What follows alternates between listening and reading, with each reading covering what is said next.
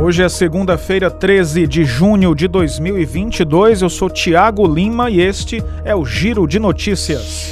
Os trabalhadores que reservaram parte do saldo das contas do FGTS para comprar ações da Eletrobras terão cerca de um terço do valor devolvido às contas do fundo. Cerca de 67% do valor reservado em cada conta será utilizado para adquirir ações da empresa. Os 33% restantes voltarão para a conta do FGTS sem prejuízo para o trabalhador e continuarão a ser remunerados pelo rendimento tradicional. A devolução parcial ocorreu porque a demanda dos trabalhadores superou o teto de 6 bilhões de reais alocados pela Eletrobras para a reserva de ações. Segundo a Caixa Econômica, a liquidação da oferta ocorre nesta terça-feira, quando os valores aplicados efetivamente sairão da conta do FGTS. No entanto, a quantia usada para a compra de ações já aparece no extrato disponível no aplicativo FGTS.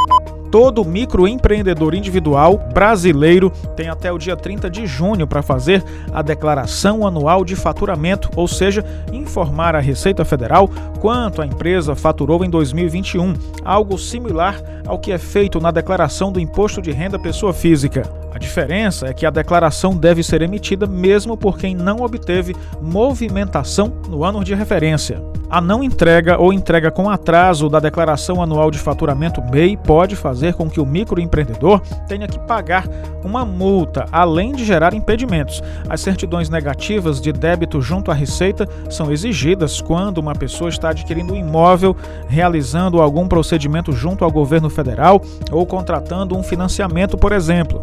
Desse modo, não entregar a declaração de imposto de renda MEI pode trazer complicações tanto para a pessoa física como também para a pessoa jurídica.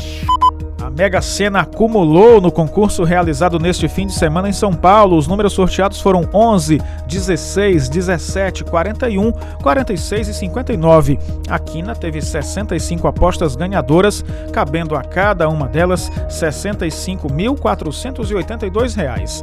A quadra, com quatro números acertados, registrou 5.432 apostas ganhadoras, com R$ 1.119 para cada apostador. No concurso da próxima quarta-feira, a Mega Sena deve pagar 52 milhões de reais a quem acertar as seis dezenas. As informações são do site da Caixa Econômica Federal. O Giro de Notícias tem produção de Igor Silveira e sonoplastia de André do Vale.